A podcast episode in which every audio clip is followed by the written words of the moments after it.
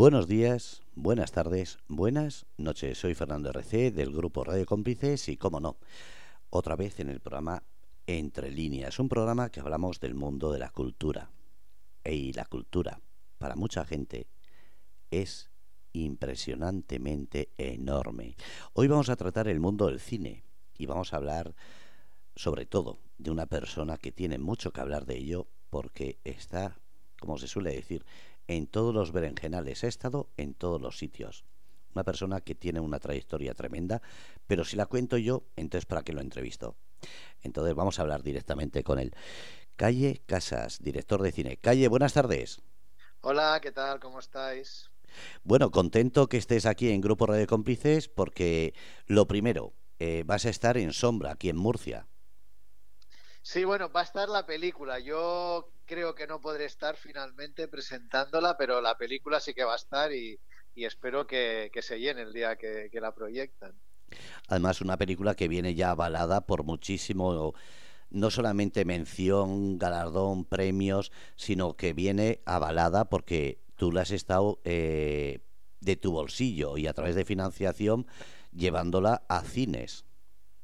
Sí, bueno, es una película 100% independiente, cine low cost, hecha pues como, como bien dices, pues por parte de mi dinero, parte de dinero privado, todo, eh, con muy pocos recursos, pero que hemos tenido que incluso autodistribuir nosotros aquí en España, pero que contrariamente pues en el extranjero hemos ido a muchísimos festivales y hemos tenido la suerte de, de, llevarnos muchos premios y ahora mismo, por ejemplo, están más salas en México y Argentina que, aquí en España. Es, es lo curioso también del cine independiente español. Eh, aquí hemos hablado de que la cultura siempre ha sido reivindicativa. En este sentido, eh, querías hacer un alegato precisamente a que parece que si no tienes un nombre, si no tienes una marca, si no eres mediante esos enchufes conocidos o grandes renombres, parece que no existes. Bueno, es muy complicado, si no... aparte, cuando haces, como te he comentado, cine independiente y low cost, en un país como este, donde al cine independiente, eh, verdaderamente independiente, se le ignora en los grandes premios, eh, la, Academia de Cine Español, la Academia de Cine Catalán, eh, es muy difícil ser visible porque, porque realmente eh, ni, ni, las ven nuestras películas. Ese es el drama de hacer cine independiente aquí. Eh, por otra parte, lo único bueno que tiene el cine independiente es que es un cine totalmente libre. lo haces con total libertad y yo creo que eso se nota y el espectador lo nota. Y a mí, por ejemplo, con la mesita del comedor, pues me ha ido muy bien fuera, pues por, por precisamente por eso, porque es algo original, diferente, una de esas historias que si no es cine independiente es difícil de, ver. Un éxito de taquilla eh, tienes en un blog de cine español que dice un éxito de taquilla mediante autodistribución de su director. ¿Es difícil incluso autodistribuirse? Bueno, es muy complicado. O sea, piensa que cuando no tienes distribución, lo, lo que hemos hecho con la mesita es estrenarla en muy poquitas salas, muy, muy pocas, irla a presentar en el estreno e intentar pues, pues llenar esas salas.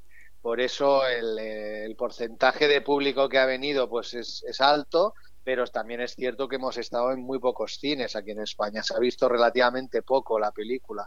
Ahora seguimos en dos cines en Madrid, en el pequeño cine estudio y en el Artistic Metropol, y van haciendo proyecciones y, y como te comentaba antes, en el extranjero, y seguramente se verá más fuera que aquí. No es el primer corto que haces, no es la primera, el primer largometraje. ¿Cómo fueron tus inicios? Bueno, pues yo soy, yo vengo del dibujo realmente. Yo, eh, bueno, era un, estudiante pésimo, eh, el típico que se pasaba toda la clase dibujando. Eh, entonces, pues la verdad es que en, tema escolar no me iba bien, entonces me puse a trabajar, trabajé de mil cosas, de camarero, de vendedor, de todo, hasta que llegó el momento en que pude trabajar de dibujante. Entonces, Estuve trabajando para publicidad y prensa muchísimo durante 20 años y mientras pues iba haciendo pues mis primeros cortos, cortos con mi familia, con mi madre como actriz, con amigos, amigas y familiares y eso poco a poco pues fue a más hasta llegar un momento que ya hicimos cortos que un poco más serios, también de bajo presupuesto, pero más serios, que empezamos a enviar a festivales y, funcionaban muy bien. Ganaban muchos premios y fue ahí realmente donde, donde intenté o me, propuse intentar eh, ser profesional del mundo del cine y, y, hacer largometrajes. Y entonces ya hice mi primer largometraje, que también es cine independiente, titulado Matar a Dios hablamos de low cost, pero la gente eh, se piensa que esto es como las grandes multinacionales. Hoy, por ejemplo, había una noticia que la película más cara de la historia ha sido una de las partes de Star Wars eh, creada por Disney. Casi, casi 550 millones de dólares. Entonces, cuando hablamos de low cost, no llegamos a esas cantidades, pero di una cifra más o menos para que la gente se haga una idea de las comparaciones, que sean odiosas, pero en este caso son necesarias.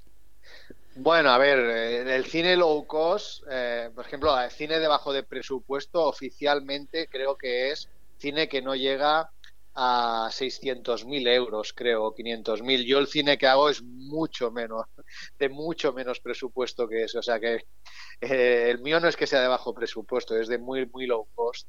Entonces estamos en cantidades mucho menos que 600.000 euros, que es, creo, el baremo que tiene la Academia de Cine Español para definir a una película de, bajo presupuesto. Nosotros hacemos cine independiente con mucho menos dinero, mucho menos recursos. Piensa, por ejemplo, que La Mesita del Comedor es una película que la rodamos en casa de, una amiga mía que, me dejó gratuitamente y en solo 10 días. O sea, que nosotros no llegamos ni a ser eh, una película de bajo presupuesto de las, de las altas. A mí me hace gracia que estés hablando de que la Academia de Cine ponga esas tarifas, esas normas y después no deje entrar ni lo valore para los premios Goya o grandes premios importantes. Bueno, son cosas que se deberían rectificar. Yo, con, mis colegas, directores y directoras que hacemos cine independiente, cuando nos encontramos en festivales, siempre decimos lo mismo, nos tendríamos que unir realmente los que hacemos cine independiente y, y la unión hace la fuerza porque hay cosas que se podrían hacer para visibilidad de cine independiente, como por decirte algo, entre otras muchas cosas, eh, poner un premio a mejor película independiente, un Goya a mejor película independiente o un Goya a mejor película de bajo presupuesto. Creo que es algo que, necesitaríamos los que estamos en, haciendo ese tipo de cine y que nos daría muchísima visibilidad. Pero de momento la industria nos, nos, nos da la espalda, eso es así por muy bien que vaya fuera, por muchos festivales que vayas fuera. Piensa que nosotros vamos a muchos países con la, con la etiqueta de cine español eh, y competimos con grandes películas americanas, francesas, etcétera. Pero luego llegas aquí y, ves que, es muy complicado eh, realmente competir con, la industria del cine, con las películas que están dentro de la industria, las que han recibido subvenciones, las que hay teles o las que hay plataformas detrás. Me hace gracia porque aquí hemos entrevistado a otras personas, otros directores, y han comentado exactamente lo mismo. Estamos hablando de grandes películas que han recibido menciones, premios al mejor guion, protagonista, mejor película, y llegan aquí a España y, y es que nadie les recibe, es que al revés, parece como que son los parias de este mundo del cine. Así funciona. Es, es una cosa que, que, de momento, si no la cambiamos, y yo creo que lo que tendríamos que esforzarnos en cambiarla somos los que, los que la sufrimos y nos hacemos ver y, realmente pues decimos las cosas como son para que la gente también lo sepa. Pero, pero es duro, es duro. Por ejemplo, eh, mi película La mesita del comedor, el otro día que salieron las listas de de Letterbox, que es la, plataforma donde, donde el mundo del cine vota mejores películas, estaba votada como la séptima mejor película del año eh, de cine de terror del mundo, a nivel mundial. Estamos hablando de, de, un hecho que para una película española ya es muy bestia, pero es que si encima es cine independiente, piensa que estamos hablando que la número uno era Godzilla, que después está Talk to Me, son películas multimillonarias que han generado muchísimos millones, que tienen unos presupuestos altísimos y, nos colamos ahí y, allí te hacen visibles y recibes un montón de entrevistas de medios de fuera Y, luego cuando, cuando quieres hacerte visible en la industria, buscas una distribuidora potente o buscas pues que, que, estés nominado a uno de esos premios para que te dé más visibilidad, pues la realidad es que es que te ignoran, eres casi invisible y después también algunos medios de comunicación potentes que, sí que te, que te hacen caso y te hacen entrevistas, pero muchos otros no. Muchos otros eh, incluso ni, ni, informan de que estrenas en cines. Y bueno, eh, son cosas que, que, duelen, que, que, que algunas eh, traspasan la falta de respeto, pero como te digo, algo es algo que tendríamos que solucionar entre los que nos dedicamos a esto, porque es de cajón. O sea, no puedes ir eh, durante un año exportando cine español y publicitando el cine español de festival en festival en el extranjero y llegar aquí que no, y, que, y, que, y que aquí te, te seas como invisible. Bueno, ya hemos hecho la reivindicación. Ahora vamos a hablar de calle. Pero no de la calle, sino de calle Casas, director de cine. ¿Cómo te sientes a la hora de hacer una película y ver tantos galardones? Porque eso tiene que ser como una palmadita en la espalda, no, pero tiene que ser como un abrazo enorme diciendo lo he hecho bien. ¿Cómo es para ti?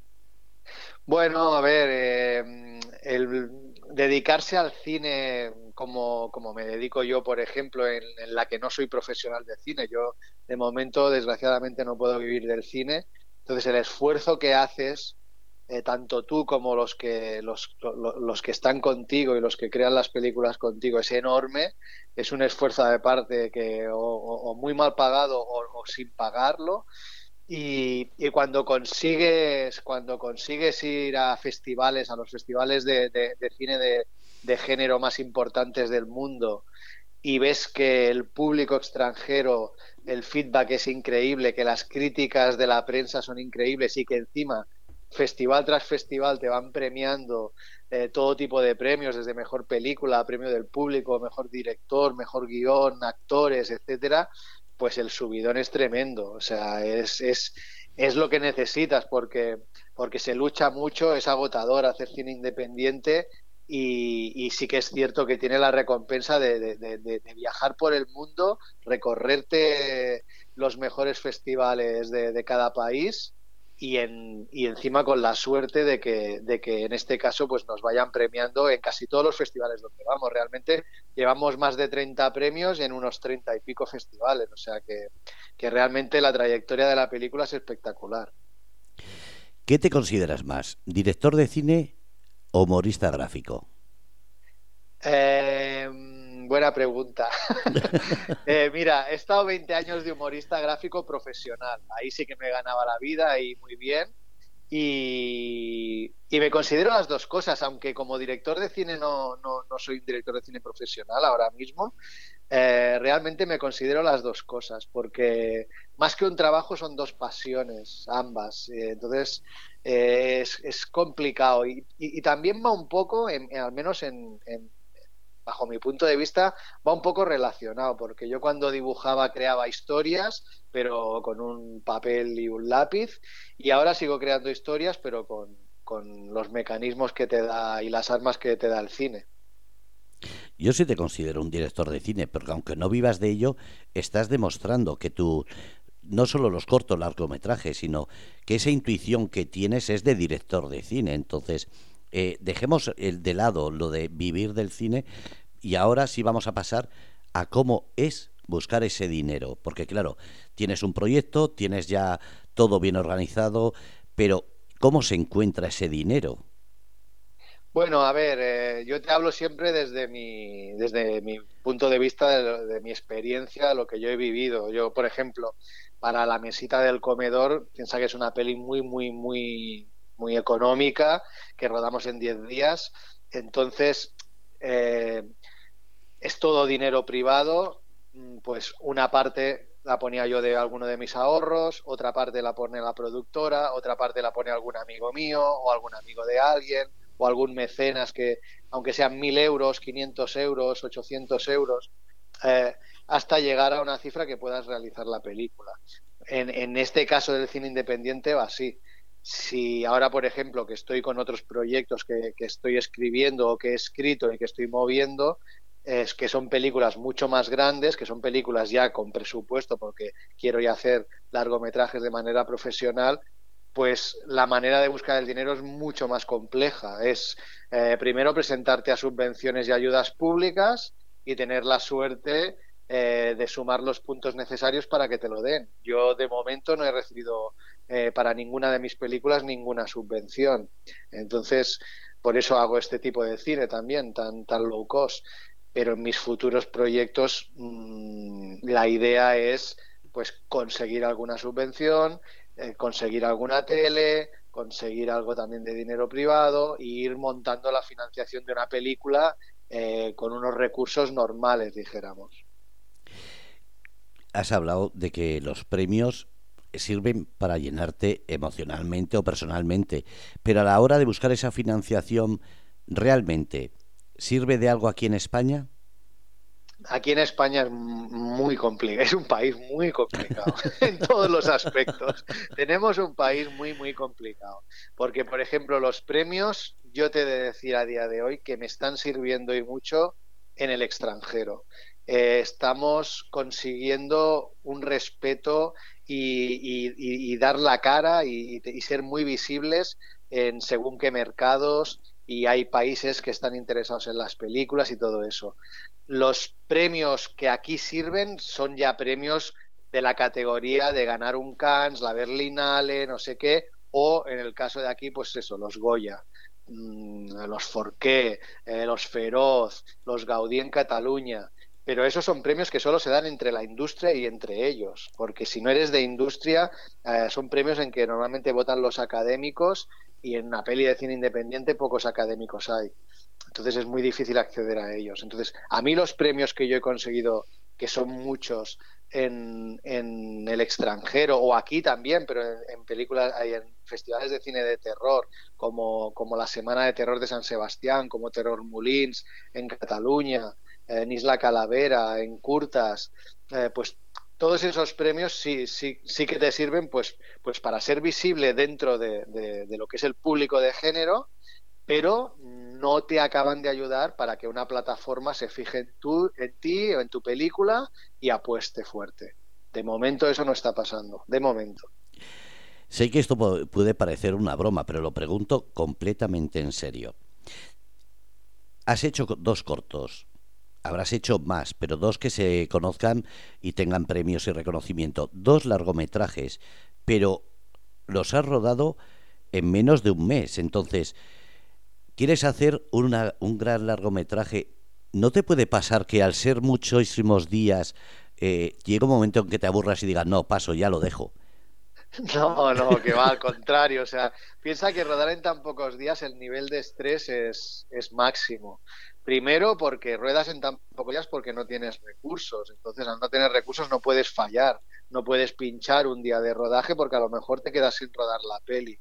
Entonces, yo me imagino que si tengo la oportunidad en algún momento de rodar una película con presupuesto, con una, con una preproducción adecuada, con un rodaje de, de X semanas, donde, donde el ritmo sea el que tiene que ser y no uno tan desesperado como cuando ruedas con tan pocos, en tan pocos días, pues creo que tiene sus dificultades porque hacer una película mm, son siempre dificultades, pero muchas menos. Eh, yo creo que es mucho más complicado hacer una peli sin recursos en pocos días que una peli con recursos en muchos días.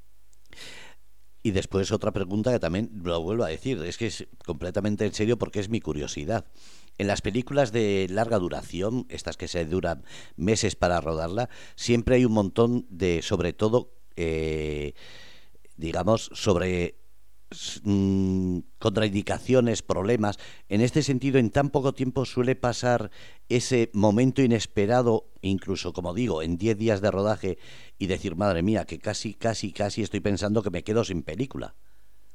Bueno, sí, o sea, es que una peli es... Mm, vas solucionando problemas inesperados constantemente. O sea, una peli es un trabajo en equipo también O sea, no, es una cosa que dependa solo de ti, depende de un equipo entero. Yo soy el director, tengo que dirigirlos a todos, pero, pero es un trabajo 100% en equipo, es un arte 100% en equipo, al contrario que el dibujo, que es una cosa que tú te lo guisas y tú te lo comes y los errores y las virtudes de un dibujo para un dibujante pues las tiene uno, uno mismo en una peli no, entonces, pues bueno, es un grupo eh, que estamos todos a una, pero, pero que según, como te he comentado antes, los recursos que tengas y eso, si tienes muchos recursos, pues es más fácil solucionar problemas. Si tienes menos, es más complicado, como la vida misma. Entonces, problemas siempre salen y hay que, hay que saberlos solucionar y también hay que intentar pasárselos bien. Los rodajes está claro que nos lo pasamos bien, si no, no te engancharía tanto. ¿Tantos obstáculos tiene una película porque sea de poca duración? Y me refiero, es que ahora mismo no me planteo qué es lo que puede fallar para que te quedes así diciendo, madre mía, que tengo que solucionar esto. Eh, porque un problema de luces cambias una luz, un problema de, eh, no sé, de decorado, pues vas a otro sitio. Eh, ¿Tan complicado es crear una película? Sí, sí, es complejo porque es que hay muchas cosas a tener en cuenta, muchísimas. Eh, yo qué sé, por decirte algo, imagínate, yo en la mesita en estos 10 días que te, que te dije que, tardamos en rodarla, la rodábamos en un piso donde vivía gente eh, y entonces tuvimos la mala suerte de que el piso que estaba encima nuestro se inundó pues porque se dejaron el grifo abierto, no se dieron cuenta y se empezó a inundar y se empezó a caer todo el agua eh, donde estábamos rodando. Pues claro, eso que, que, no te lo esperas, es algo inesperado, lo tienes que solucionar porque si no, se te moja todo el equipo, no puedes seguir rodando, pierdes mucho tiempo que después no puedes recuperar. Eh, pues cosas como estas van pasando constantemente constantemente y entonces eh, hay cosas inesperadas que no están en la hoja de ruta y, ahí estás tú pues para con tu equipo para solucionarlo sé que esto a, a mucha gente le puede chocar pero ¿por qué te, te pones el apelativo de sexy director y guionista ¿por qué me pongo el, el apelativo de sexy director y guionista Sexy director y guionista. Bueno, pues porque me gusta mucho la broma y, y, seguro que si me pongo director y guionista solo no me lo hubieses preguntado esto. Entonces da un poco más la nota poner un sexy director y guionista. No, la verdad es que llama la atención. Es que eh, tú miras eh, lo que pone y bueno, lo voy a leer. Pone Calle Casas, Sexy, director y guionista de La Mesita del Comedor, Matar a Dios, RIP, Nada eh, la dirección de correo y tu página web. Pero lo que llama la atención es esa palabra, sexy, que dices, madre mía, eh, ¿qué ha pasado que me he perdido? Es, mi maldito sentido del humor, que siempre tengo que estar de coña. No, no, pero viene bien. A ver, tampoco vamos a hacer una entrevista eh, completamente seria. Yo lo que quiero es conocer al director, pero también a la persona. Entonces, ahora quiero conocer a la persona un poquito. Hmm.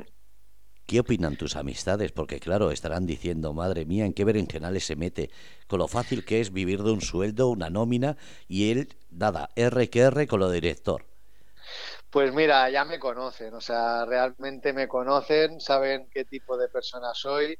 Soy una persona que, como te he comentado antes, eh, trabajé de muchos trabajos que no me gustaban, trabajos duros, trabajos mal pagados, y desde que tuve la oportunidad de dedicarme al dibujo, que fue una casualidad, esas que te regala la vida, pues decidí intentar, al menos intentar, eh, que todas mis energías estuviesen puestas en cosas que me apasionen.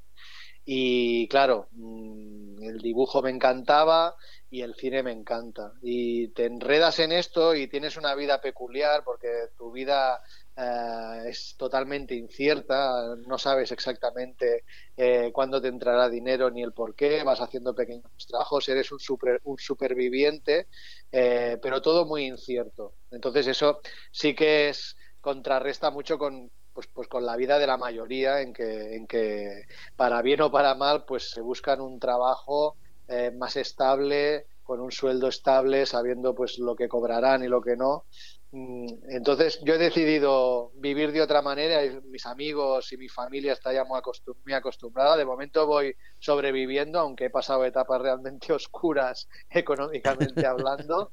pero es mi manera de vivir. Es que ya te digo, o sea, prefiero la incertidumbre que una rutina que ya he vivido en su momento de un trabajo estable que, que, tampoco me, me apasiona.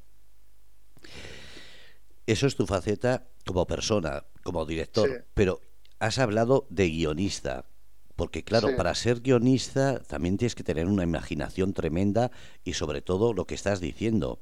Tienes que saber concreto porque estás eh, imaginando la vida de un montón de personajes que los tienes que poner en, eh, en, acción. Entonces, ¿cómo es esa faceta guionista? ¿En qué te basas? ¿En qué? ¿Cómo haces?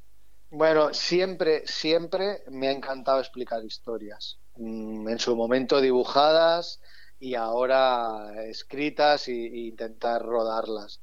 Y escribir es de las cosas que mejor me lo paso. Eh, que te salga una historia, pensar historias y ponértela a escribir porque le ves un potencial o porque crees que a la gente le gustará o porque crees que eh, la gente sufrirá o, puedes eh, hacer que, vivan emociones, pues es de las cosas que, más me apasionan y, realmente gran parte de mi vida me la paso delante de un ordenador escribiendo. Eh, y, no te diré que me gusta más que rodar, pero por igual, por igual. O sea, ser guionista y crear tus propias historias. También he, hecho, hecho adaptaciones de otras historias y eso, pero lo que más me, me encanta es, es crear de la nada una historia, unos personajes y si encima tienes la suerte de algún día poderlo rodar y ver esos personajes que tú escribiste solitario delante de un ordenador eh, en carne y huesos interpretados por actores y actrices, pues realmente es que es un subidón. ¿En qué te basas? ¿Vivencias propias de lo que escuchas, de, lo que te cuentan, de lo que ves en, en, los medios de comunicación? ¿En qué te basas para crear un guion y pensar, este, de todo lo que puedas pensar, este es el bueno? Pues sí, un poco todo lo que tú dices. O sea, algunos tienen puntos autobiográficos, no porque me haya pasado lo que, lo que explico, pero por cómo eres, por, por, por ejemplo, la marca de la casa es mi humor negro, siempre meto algo de humor negro porque a mí me gusta mucho el humor negro, pero sí que a veces eh, eh, son vivencias y las giras o son alguna noticia que has escuchado y te sorprende o son miedos que tienes y, los sacas a la luz mediante una historia. Eh, es algo muy personal en mi caso. Eh, todas las historias vienen por algo. Eh, y aparte, nunca tengo que esforzarme en buscar historias, al contrario, o sea, creo mucho, genero mucho constantemente. Y si no genero más es porque no tengo más tiempo, pero, pero me encanta, me encanta imaginar cosas y escribirlas. Y en esta, en esta película de la que estamos hablando, que se va a venir aquí a Sombra, Murcia, la mesita del comedor, eh, ¿qué esperas de la gente? ¿Que la entienda? Que, ¿Qué esperas? Porque después de tantos premios, yo ya no sé qué puedes esperar. Más premios. no, mira, Llevo, por suerte, como te he dicho, muchos festivales donde ya he visto a mucho público viendo mi película, aparte público de muchos países diferentes, y, las reacciones eh, son muy potentes. O sea, realmente ver a la gente salir de la sala de cine después de ver la mesita del comedor, ver sus caras, es muy heavy. Es muy heavy porque la gente lo pasa muy mal.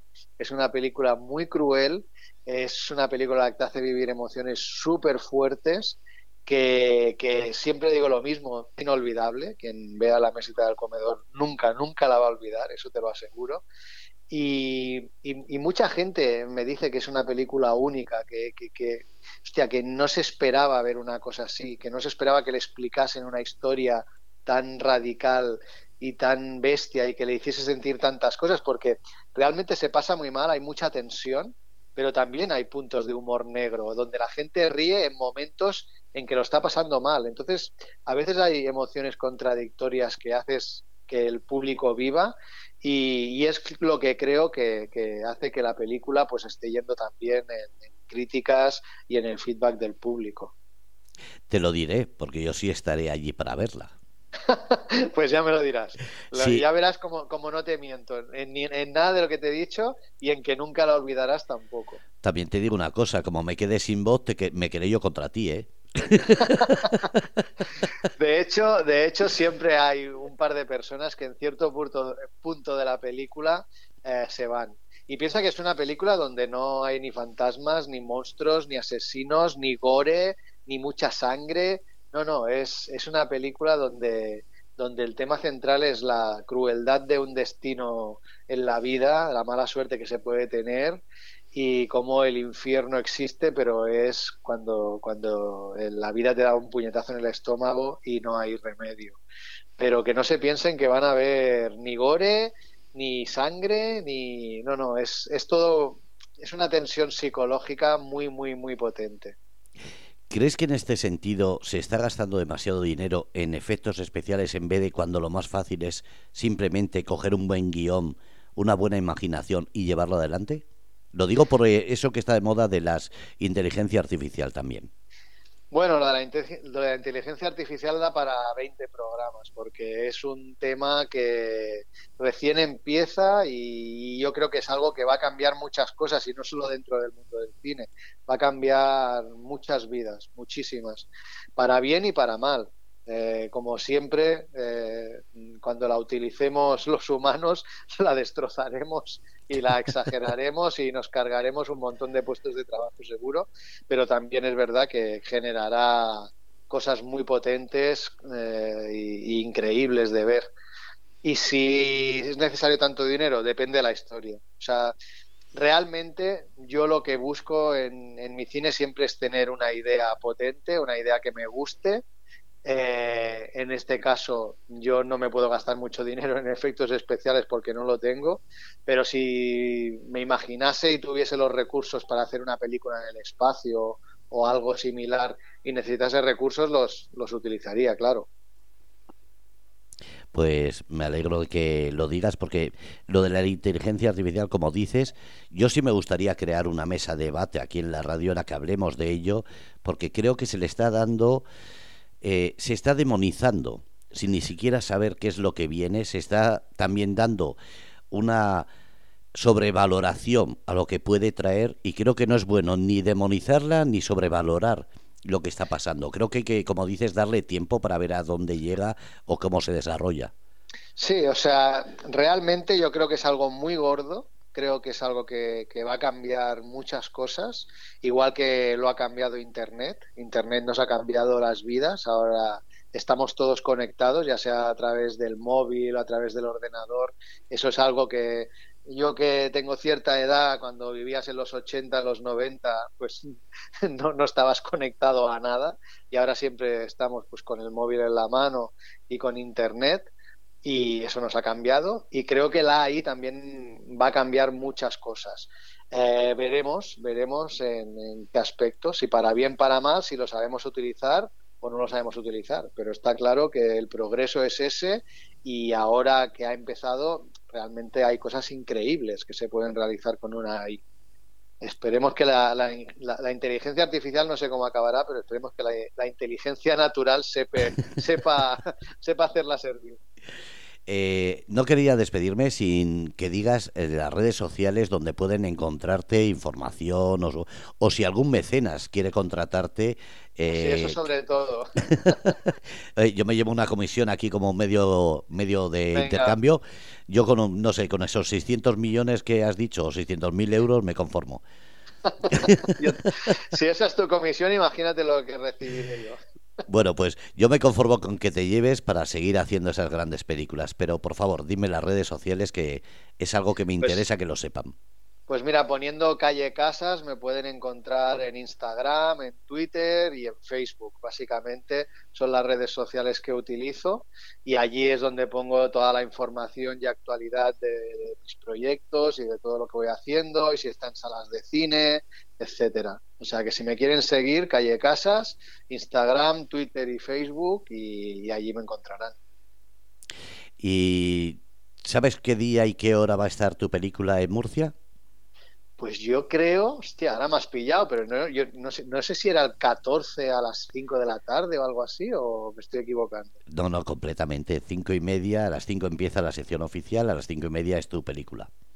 Pues espero, ojalá, que la gente que nos escucha vaya a verla, sobre todo si quieren ver una peli diferente, original y que les hará vivir emociones muy, muy, muy fuertes.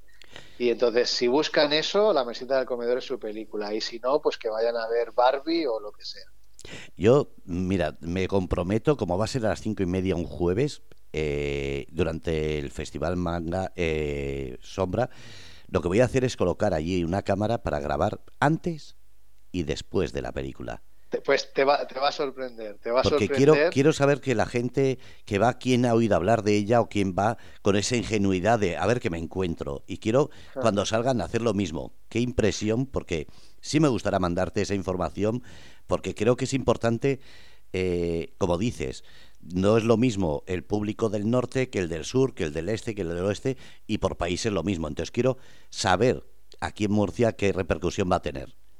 Sí, sí, mira, eh, eso en algún festival se hizo, me recuerdo ahora Argentina, Chile y México se hizo, se hizo esto, a la salida, eh, qué, opinaba la gente y, y- y qué les había parecido, y realmente era bestial ver las caras de la gente y, y decir lo mal que lo había pasado, pero que le había encantado que habían estado al borde de- del ataque de nervios durante casi toda la película y que habían sufrido muchísimo, pero que algunos también habían reído. O sea que es una película muy especial. Cuando, los- cuando la, la veáis lo entenderéis todo lo que estoy diciendo, pero es realmente una película muy especial. Pues yo haré el antes y el después. Lo mismo que te digo, que al que diga que tiene alguna información de la película, lo entrevistaré aparte para que los demás no escuchen lo que va a decir. Sí, mejor Porque, que no hagan spoilers. Claro, es que eso es lo que pasa, que mucha gente habrá buscado en internet la información y lo, lo estarán contando ahí. Entonces yo quiero que el que venga ingenuo siga ingenuo y entrevistarlo después. Entonces, Realmente lo mejor es ir a verla sin saber absolutamente nada, porque la sorpresa eh, es radical, es sorprendente y no se esperan para nada que la mesita del comedor va de lo que va y, y que en una película con ese título tan aparentemente inofensivo se puede llegar a sufrir tanto. yo te digo una cosa, yo he estado mirando las redes sociales y cuando ponía fotos no, no he querido ni verlas. Es que quiero ir completamente ingenuo, sabiendo que es un gran peliculón, pero con la ingenuidad de a ver hasta dónde llega. Vas a flipar. Prepárate para para para que es para enseñarte lo que es el infierno real, lo que podemos vivir como infierno real y algo que nos pueda pasar si tenemos muy muy muy mala suerte a cualquiera de nosotros. Pues bueno, te lo contaré porque estaremos en contacto, ya te tengo agregado, Genial. así que te contaré todo lo que vaya surgiendo y todo lo que vaya saliendo. Y bueno, Genial. que calle, que muchas gracias por estar aquí en Grupo Radio Cómplices y espero que no sea la última vez y sobre todo que si alguna vez quieres que, que entreviste, no solamente porque tengas algo, sino porque digas, oye, entrevista a esta persona que vale la pena, aquí tienes tu casa, que el mundo de la cultura, yo lo bueno que tengo es que te voy a decir una cosa. Cuando has dicho que se había rodado en una casa, yo ya estaba diciendo que diga dónde es y que la dueña, aunque cobre la voluntad, pero que deje entrar para que vean el sitio donde se rodó esa película, porque tiene que, Bueno, que te- ser te- maravilloso. Te he de decir que ese sitio ha cambiado por completo. Por eso la rodamos en 10 días, entre otras cosas, porque después, el último día de rodaje, al día siguiente entraban los obreros y reformaban ese piso donde lo rodamos y ahora no se parece en nada a cuando lo rodamos. O sea que imagínate. Hostia, todavía más ganas de entrar, porque claro, si ves una película una zona, una, eh, una habitación y la notas completamente, eh, lo primero que piensas, que ha sido para quitar las malas influencias, tipo a Poltergeist, que traía mal rollo. pero, pero sí, me, encantar, me encantaría eh, ir. y espero que mucha gente cuando vea la película le pase lo mismo. Yo siempre he dicho que la cultura del cine, lo bueno que tiene que tener es precisamente que mueva la cultura turística, que es algo que para mí es imprescindible, que no se queden solo en playa o en gastronomía, en tal sitio, no, que se muevan para conocer todo lo grande que se puede hacer en un país como este. Exacto, exacto. Pues eh, opino igual. Opino exactamente lo mismo. Pues Calle, que muchísimas gracias y lo dicho, Gracias seguimos en contacto. Muy bien, muchas gracias y gracias por hablar de mi película. Y que no sea la última. Hablaremos de esos cortos y de la otra película. Esperemos que no. Gracias. Un abrazo. Un abrazo. Bueno, pues habéis escuchado al director Calle Casas. Como he dicho, no solamente director, sino una persona que habéis oído con un humor sano, aunque él diga negro, para mí es sano. Gracias a todos, os esperamos en Sombra, como hemos dicho, en esa fecha, en esa hora, 14 de marzo, y sobre todo, que si estéis a la entrada o la salida os entrevistaré y le mandaremos la información al director. Desde el Grupo de Cómplices, os quiero ver a todos en Sombra, Festival en Murcia, del 8 al 17 de marzo. Gracias a todos.